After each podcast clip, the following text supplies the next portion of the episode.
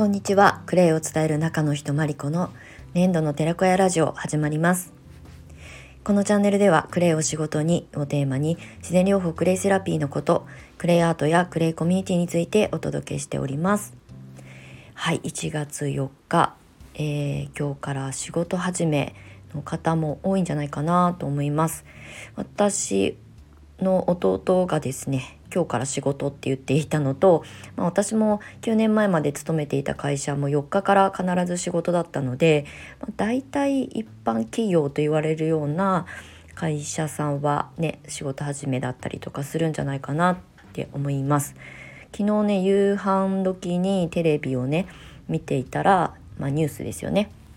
あの U ターンラッシュとかねあの高速道路がどこどこで大渋滞ですとかあの新幹線があの100%ですとかってあの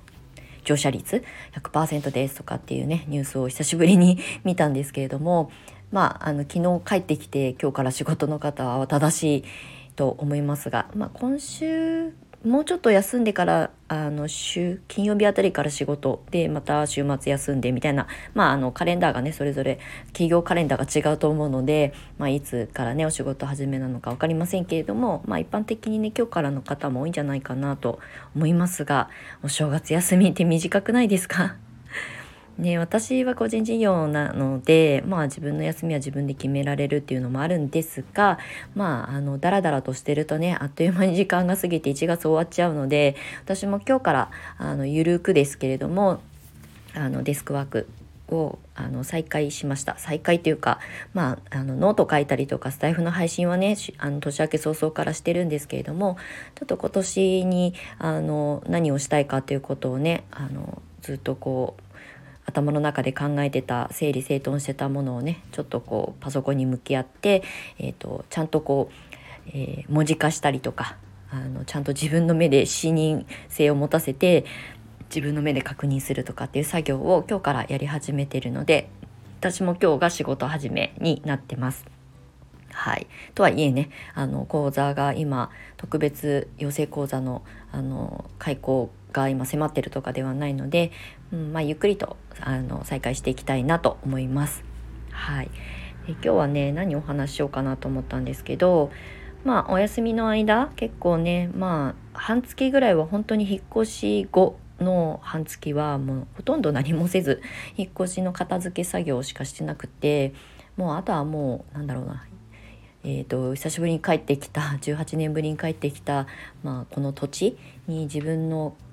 まあ、体をねこう合わせるとかねあと久しぶりに一緒に暮らす両親との、まあ、こう距離感だったりとかに意外と翻弄させられていて、まあ、ようやく慣れてきて私のペースは私のペースでっていうことがねちゃんとこうあの噛み合ってきたっていう感じなのでようやくね少しこう外にあの意識が向けられるようになってきたっていうタイミングなんですけどその間ね結構いろんな人の発信をまあ、ゆっくりと聞かせていただいたり見させていただいたりとか YouTube であのエンタメも見るけど、まあ、インプット情報収集のためにたくさん見ていたものの中から、まあ、自分自身の今後の活動にね役立ちそうなものとかをね吸収したりとかあの書き出してみたりとかっていう作業はやってたんですけれども、まあ、その中でこれは私個人の経験の中にも結構大きく影響してるんですが何か新しいことを始める時はあのこういう SNS, SNS しかりあの発信のプラットフォームを、えーと、新しくするといいよっていうことをねまあ、私も普段クレイセラピストさんを育成する講師をやり続けてきた中でもアドバイスとしてあのお伝えしてきたんですよ。で、えーとまあ、今主流というかあのインスタでね皆さんこう情報発信したりとか、まあ、私もそうですけどお仕事の,、まあ、あの発信集客ツールとして取り入れてる方は、まあ、すごく増えましたよね。でまあそれ以外にツイッターだったりとかみんなそれぞれあの得意なプラットフォームがあると思うのでインスタに限らないんですけれどもただなんかこう新しいことを踏み出す時とか新しい展開を考える時っていうのはやったことがないプラットフォームあと競合相手が少ないプラットフォームで、えー、発信をしてみるといいよっていうことをね、えーと私も実際それをやってきてあの良かったなって思うことが何度もあったし実際それがあの売り上げにつながったりとかもう誰もなんかまだね周りの人でやってないから、えー、じゃあ私ちょっと自信がないからやらないわって時間が過ぎていたとしたら多分その一瞬の あのチャンスというかねタイミングを逃してたんじゃないかなって思うほどあのやっぱり先に参入するっていうのはすごく大事なポイントだったりするしあともうすでに何か発信してるんだけど、まあ、停滞したりとかちょっとこう秋があの出てきたりとかね秋ってその秋っぽい秋の方ですね秋章とかの秋ですね。とか何かこううんなんか突破口が見つからなくなってしまったりとか日々発信とかしてるとねあのそこの、えーと、プラットフォームツールの中でいろんなこうね機能が増えてきてそれを使いこなしてでそこのプロフェッショナルになるとかっていうことに時間割くよりは全然違う別のプラットフォームにちょっとお引越ししたりとかそっちに拡張させたりとかするとあの興味を持ってくださる方は移動もしてくださるしあとはその新しいプラットフォームに、えーと、参入することによってそこでまた新しい出会いがあったりするんですよね。で私は特に、うん、一番最初はまあスタートアップ自分のスタートをした時はブログが主流だったのでブログ、まあ、メルマガやってみたりとか。ツイッターはその当時から今もあんまりこう活用しきれてないんですけどツイッターは遊びで使ってたのでね。で、まあ、やっぱり文章テキストベースのものが私は個人的に好きなのでやっぱりブログの記事とかっていうものにすごく注力してた。あとメルマガですね。どっちもまあテキストがメインになってくるんですが。でその後まあその同時にねあのインスタはもう10年以上前からやってるので、まあ、インスタに注力してみようと思ったのが、まあ、湘南移住した、まあ、約8年近く前にそこにこう中心の軸を置いて発信をまだその当時クレイをインスタの中で発信してる人はほぼ皆無だったっていうのもあって、えーと私なりの独自のマーケティングでやり始めてでそこからでも生徒さんとの出会いが増えた。っていうのもすごくあってみんながまだやる前にやったから結果につながったっていうことはもちろん一つあの結果論としてあると思うんですけどただやっぱりあのブログの中でしか出会ってなかったつながってなかったっていうあのまあ言ったら狭い世界からインスタというところのプラットフォームで出会える可能性が増えた、まあそ、そこでしかもしかしたら出会えなかったかもしれない過去の卒業生とかね。っていうのは実際自分が動いてみて移動してみたら出会えたっていうこともあるし、まあ、今このスタイフなんかもそうですけど、まあ、約3年ぐらい前もう4年近く前になるのかなスタエフの前には、えーと、 Radiotalk っていうあの音声アプリから始めたんですけど、まあ、たまたまね NewsPicks っていうねあのニュースサイトがあると思うんですけどそれの YouTube チャンネルで音声メディアがこれから熱いみたいなねあの Voicy の社長の緒方さんとかが出演するようなチャンネルをたまたま動画で見た時にあ音声か。なんか YouTube で動画で自分が顔を出してなんかこうおしゃべりしたりとか動画を撮って編集するとかって多分性格的に向いてないのとあんまり表に出たいタイプではないので動画はな YouTube もチャンネルは持ってたけど全然活用できてないしなまあインスタライブがギリみたいな感じだったんですよね。でもインスタライブもやっぱり自分がまあ映んなくてもいいんですけど自分がこうね顔を出して喋ってるの1年ぐらいやってたのでうんなんか動画じゃなくてなんかなみたいなところから音声が来たんですよね。だから音声はすぐ私はチャレンジしてみました。もう全然うまくなって喋れないし何十回も撮り直したりとかしたんですよね。でまあその後にスタイフに移動したんですけれどもでもスタイフに来たらスタイフの中で横のつながりができたりとかあとはそこで出会ったあの